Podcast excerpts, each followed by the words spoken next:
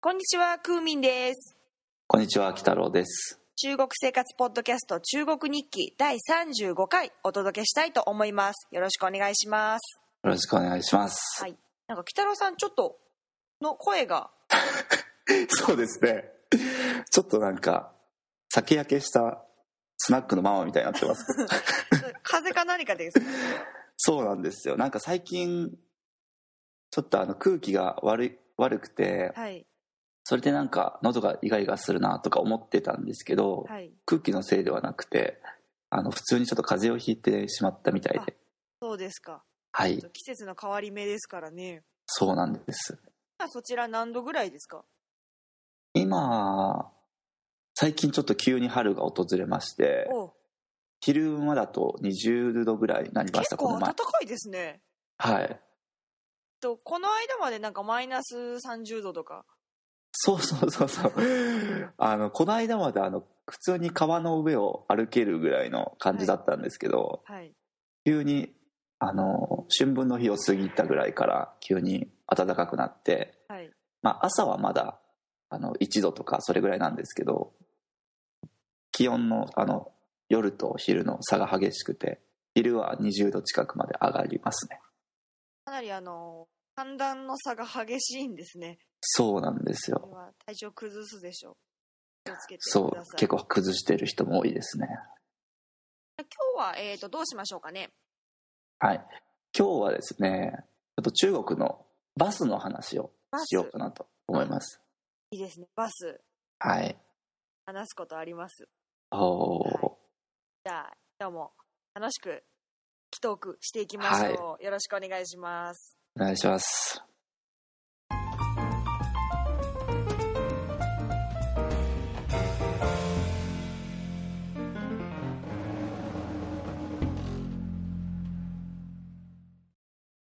というわけで、えー、と今日はバスの話についていろはいいろ話していこうかなと思うわけなんですけども、はいテロさん普段バス使われますか結構使いますねお日常生活でもあのー多分私の町もそうですけど、多分はい北郎さんの町の方もまだ地下鉄はないんですよ。ありませんありません多分将来できる見込みもないです ないんですか ないと思いますそそううねショートとかでもないのでその北京とか上海だとやっぱり地下鉄がこう足になるじゃないですか。はいはいはいはいですけはどいやっぱりまだ私たちのところはバスがメインの移動手段になるわけじゃそうですねどうですかいやー、バスはなんかやっぱり庶民っていうか、普通の人の暮らしを垣間見ることができるので大好きですけどわも。かります。私も好きです。 はなんいか。最で、近、はい。はい。あのー、列車の話は以前にしたことがあると思うんですけそうどで、すね。列車ってなんかこう日本の JR とかそういうのの感覚と全然違うじゃないですか。違いますね。本数も全然少ないし、はい。なんか切符の買い方とかはもうどちらかというとなんかこう飛行機とかの方に乗りが近いみたいな感じなので、はいふ普段の通勤に使ったりとかそういう感じではないんですけどもバスは結構つ普段の生活に、まあ、市内のバスとかだと馴染んでる感じはあるなっていう感じで私も通学、まあ通勤ですけど、はいつもバスで30分ぐらいああそうなんですね、行くの。やっうんうん、ぱりバスが一番、あの面白いなって思うのは、はいさっき北郎さんもおっしゃいましたけど、その普通の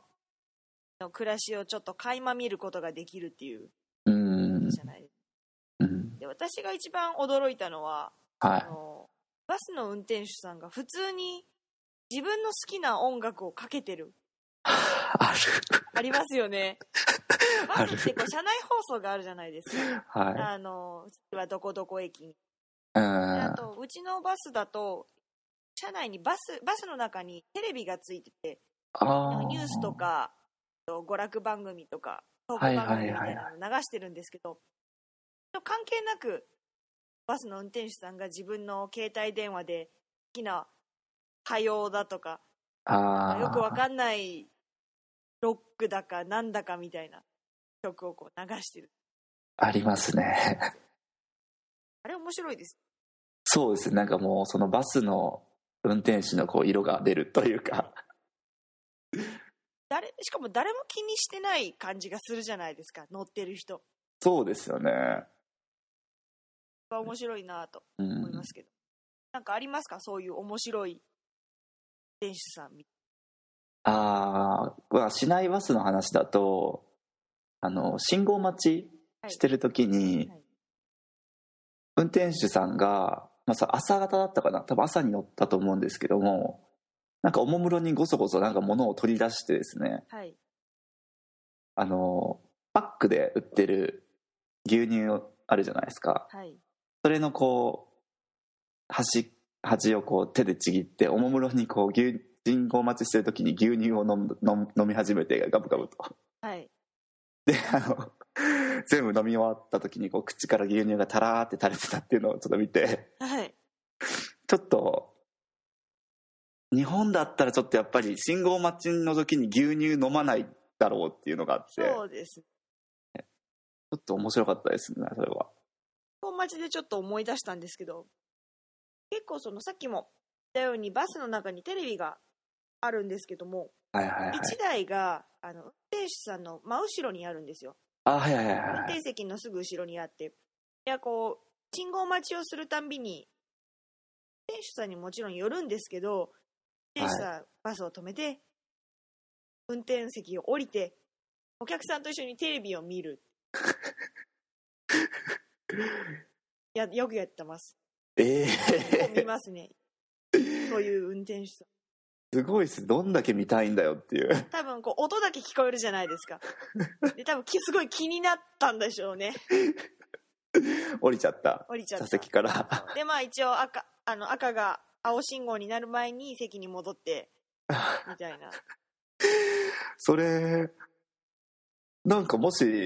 ねえあの、まあ、信号で止まってますけども、はいちょっと動かなきゃいけないとかなった時にちょっと困りますよねまあ気にしないんでしょう。しないんですね、はもいう今赤だからと赤だから。済ませろと、うん、あとよく見かけるのがそのバスの町でバスが2台隣に並んで止まることってあるじゃないですか。はいはいはいはその時に運転手さん同士が話すんですよね。いありませへんの方は結構見かけるんですけど、えはいはい信は号待ちの時にバスが2台横並びで待って、いはいそれでこう運転手さん同士が、まあ、運転手さんの方は自分の隣のこう窓を開けて、うん左の運転手さんに話すんですけど、左側に止まった運転手さんはどうするかっていう、乗車口を開けて話すんです。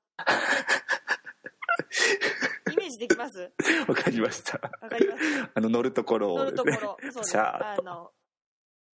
要するに、なんでしょう運転手さんと運転手さんの間の空間を作る、はいはいはいはいはい結構あれ、うるさい。これお面白いですねはいあれ、うちだけなのかなどうなんでしょう他のところでもしそういう運転手さんを見かけたことがあれば、教えていただければと思いますけども、 はいどう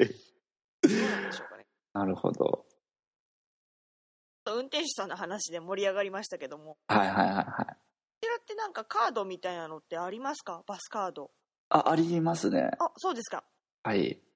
あるけどなんか外国人外国人はというかなんかちょっと作るのが面倒くさそうなので私は持ってなくてあ、、そうなんですかはい、なんか銀行とかになんか行って申請しなきゃいけないとか言ってましたねそれはあのバスのまあいわゆるスイカとかはいパスモとか、そういうみそうですたいなあはいは面倒くさいんですかい面倒くさいみたいでへー最初来たばっかりの時になんかそうバスのカード欲しいなみたいなことをちょっと言ったんですけども、はいなんか面倒くさがられたというかちょっと外人はちょっと買えないんじゃないみたいなこと言われての方は全然そんなことなくてバスの窓口じゃないですみたいにいくつかバスカードの事務所みたいなのがあるんですけどもあーそこにでカードくれと、まあ、もちろん無記名でなんですけど無記名のカードを入ってあそんな簡単なんですね簡単デポジット20元取られますけども、それで一応バスの乗る料金が、えー1元と2元なんですけど、はいそれが10%引きで乗れる。はいはいはいはいはいだはいから9、9角で乗はいはいはいはいるっはいていう感じにはなります。おーじゃあまあいいですよねはい小銭も必要ないしなんか、どうなんでしょうね、その、もちろん他のお客さん見てると、こう成人カードとか、学生カードみたいなのを持って、どうやら決めはいはいなはいんですいはけいど、もしかしたらそういう方だったりしないんです。でもないんでしょうかね。うーんうんうんでまあなんか今話してたのは、まあ、市内のバスはいの話になるんですけども、はい最近あのちょっとこうバスターミナルから出る違う街に行くバスを利用することがよくあってですね、うん、その話をちょっとしようかなと思うんですけどはい。乗ったことありますないんですよ、あれあは。本当ですはい。結構な乗んかられるんですかそうなんです結構ちょくちょく乗ってるんですけども、はいあの初めて行く場所ににあの乗るとき本当に困るのがあの情報が本当にインターネットとかで探してもなんかないんですよねなんか例えば何時に出発するとかはい。あのお金がいくらだとか、はい終バスはいつだとかっていうのを調べたいじゃないですかはい。遠いところに行くのでで調べてもなんかこう公式のサイトみたいなのが存在しなくてそうですね。公式のサイトは確かにないかもうんしれないです。なんかいくらかそのバスバスのその情報長距離バスの情報を載っけてるサイトは出てくるんですけどはい。どれもなんかこう情報がまちまちではい。結局なんかその電話をかけるもしくはバスターミナルに行って情報を収集するっていうのが確実になってしまってっはい。ていうところで最初ちょっと難しい、まあ、関所が一つあると。確かにそうかも。うん、であのその後ちょっとチケット買うじゃないですか。はい。チケット買うのも買える日があの前もって買える路線とその日でしか買えないのとかも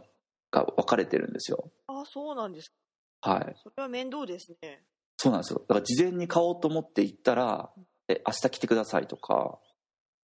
で当日行くじゃないですかはい。で当日行ってじゃあ当日何時のバスくださいって言ったらこの時間のはまだ販売してませんとか言われたりとかああ、だからほ本数がなんかたくさんあるのだと朝朝行って夕方のバスを買おうとしたら「えまだそれは売れません」とか言われたりとかして結構細かいんですね。そうなんですよ結構そういうのがうんなんか仕様が分からなくて最初困りましたね確かにそういうなんか、ローカルな情報ってなかなかやっぱ手に入らないし、そうなんです結よね構違いますよね。はあります。い確か場に。所によっても違うしはい。でまああの、まあ、いざ無事チケット購入して乗りますとはい。で、まあ、乗るときはですね、なんかやっぱり、列車と同じく安全検査、あの、X 線みたいなやつピーで通して、カバンとかをはい。バスターミナルに入って、で、えっと、まあ、でっかい待合ホールみたいなところがあるんですけど、はい。そこでまあ、乗車を待って、で、チケットに、あの、どの入り口で乗り乗り乗り場案内っていうか、乗り場の番号が書いてるんではい、そこから乗り込むんですけど、まあ、乗ったらですね、やっぱり一番、一番びっくりするっていうか、うん座席について思うのは、もうめちゃくちゃ汚いことが多い。 汚いんですかめちゃくちゃ汚いことが多いですね。めちゃくちゃ汚いんですかはいちょっともう座りたくないっていうぐらいのレベルですね。これは結構ひどいですね。なんか多分掃除をしてないんだと思うんですよ一切もしくはその床だけ掃除してるのかななんかその座席のその前の座席の背中の部分ともう向き合うことになるじゃないですかはいでそのそこの部分になんか前の乗客が乗った時に使ったなんか鼻を噛んだティッシュみたいなのとかが置いてあったりとかああ、なんかみかんの皮みたいな。そうそうそうそうそうそういうなんか前の人が残したなんか残骸物が普通にあったりとかで席の座席自体もすごく汚いので、まあ、あんまりこう、うん、清潔な感じっていうのはないんですね。で、まあ、ああ、汚いなとか思いながらこう発車します。はい、そしたら最初、ものすごく遅いことが多いんですよ。遅いんですかはい。もうトロトロトロトロ走るんですよ。で、これはなんでかというと、途中でお客さんをなんかこう拾いながら乗るんですよ。ああ、バスターミナルの意味あるんですか、そ れ。 そうなんですよ。そう、とりあえず時間になったら発車するんですけど、お客さんが集まってなかったら、なんかこうやっぱ利益率とかあるんでしょうね、多分。なるほど。で、こうなんか名簿みたいなのをこうチェックしながら、お客さん途中で、まあその多分バスターミナルが遠いお客さんもいるので、実際乗ってくる人も結構いるんですけど、途中でこう人人を拾いながらで人がこういっぱい集まったらもうそれ以上は乗せないって感じでもうそこから急に加速してビューっていくんですけど、そんなことあるんですね。うん、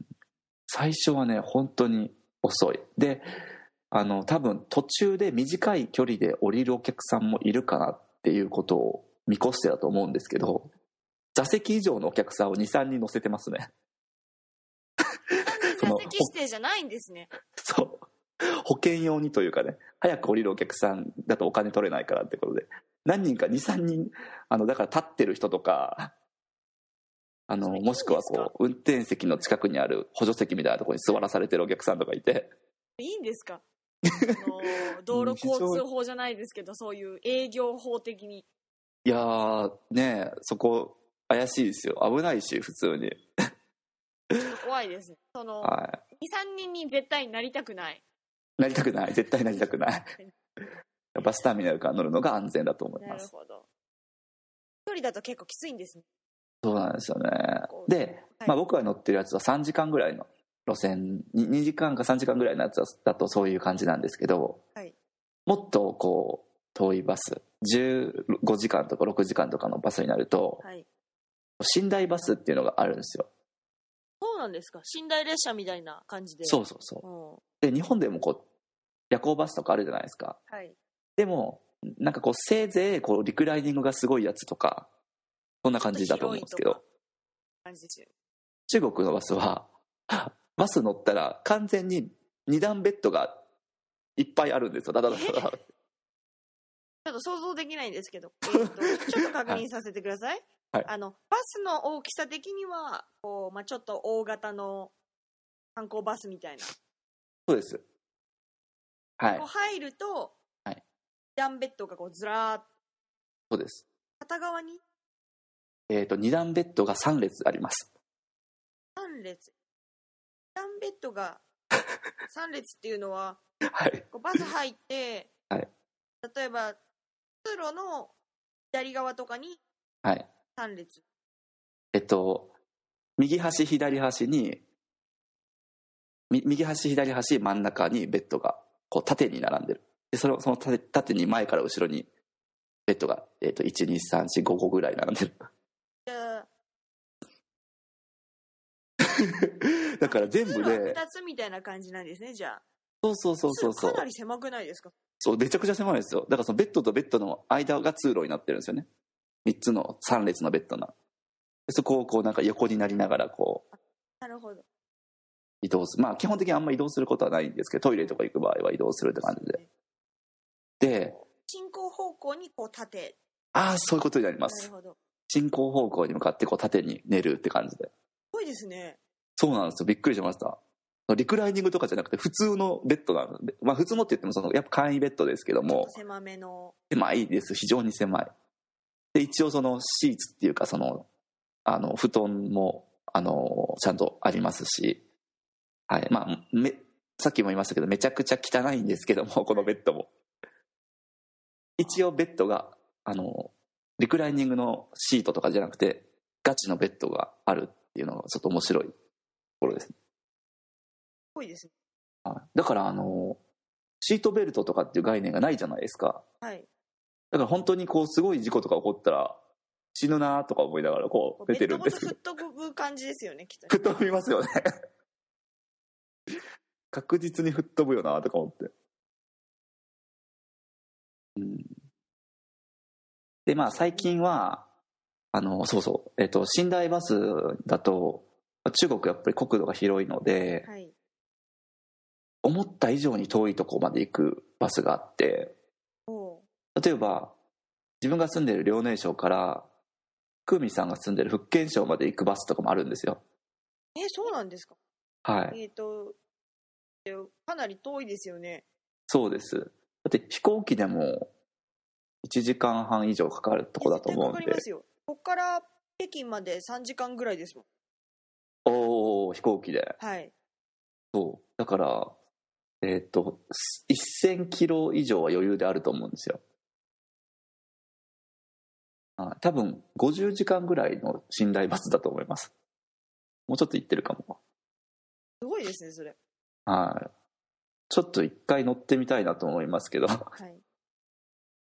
まあベッドがあるとはいえ、ちょっと狭いところで50時間って、そうなんですよ辛そうですね。まあ同じ時間過ごすなら列車の方がいいかなって感じですそうねです。はいはい。で、えっと、今言ったみたいにその汚いバスがほとんほとんどなんですけどはい。最近だとちょっとちょっと大手のっていうか旅行会社がやってるような長距離バスも結構あってですねはい。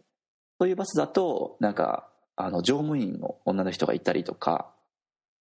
その女の人が水を配ったりとかテレビで映画を画面があってそれで映画を見ることができたりとかっていう、まあ、サービスがいい会社もたまにあったりもしますやっぱりこう、サービス勝負になってくるんでしそうかもしれないですょうね。これからはまあどんどんその質の面で綺麗な、うん、バスが増えてくるかもしれないですね。うんまあ、あとはですねあのバスターミナルにやっぱり乗るときにちょっと早めに到着するじゃないですか。そこでの楽しみはやっぱり売店でちょっと物を買っていうのが楽しみなんですけど、何買いますえーっと、まあ、寒い時期とかだと、トウモロコシの蒸したやつ。ああ、いいですね。はい。とか、あのー、煮卵っていうんですか、あの、お茶、お茶っ葉で煮た卵はいはいはい。とか、まあ、ソーセージとかああ。が結構楽しいですね。 それ、あの、どうするんですかバスに持ち込むんですかそうですね、まあ、半分、半分ぐらいというか、まあ、いくつかは待ってる時に食べて、な残りはバスの中でお腹空いた時に食べますね。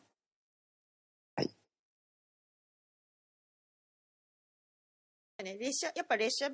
車ってかなり便利ですけど、バスはなかなかハードル高いんで、うん。チャンスあるかなどうしてみたいなって今思いました。うんうん、そうだからあの旅行に来た人とかあんまり乗る、ね、機会がないかもしれないんですけど、はい実はあの列車とかって本当にこうメジャーなところっていうか中国やっぱり広いんで、もうはいす全ての田舎まで、ね、あの鉄道が走ってるわけじゃないんでやっぱりこう鉄道である程度のところまで行ってそこからはもうバスっていう感じになると思うんでそうですね。ぜひこうちょっとマイナーな場所とかちょっとこうなんかオツな旅行がしたいっていう方はぜひバスに乗ってみてみてはいかがかなと思います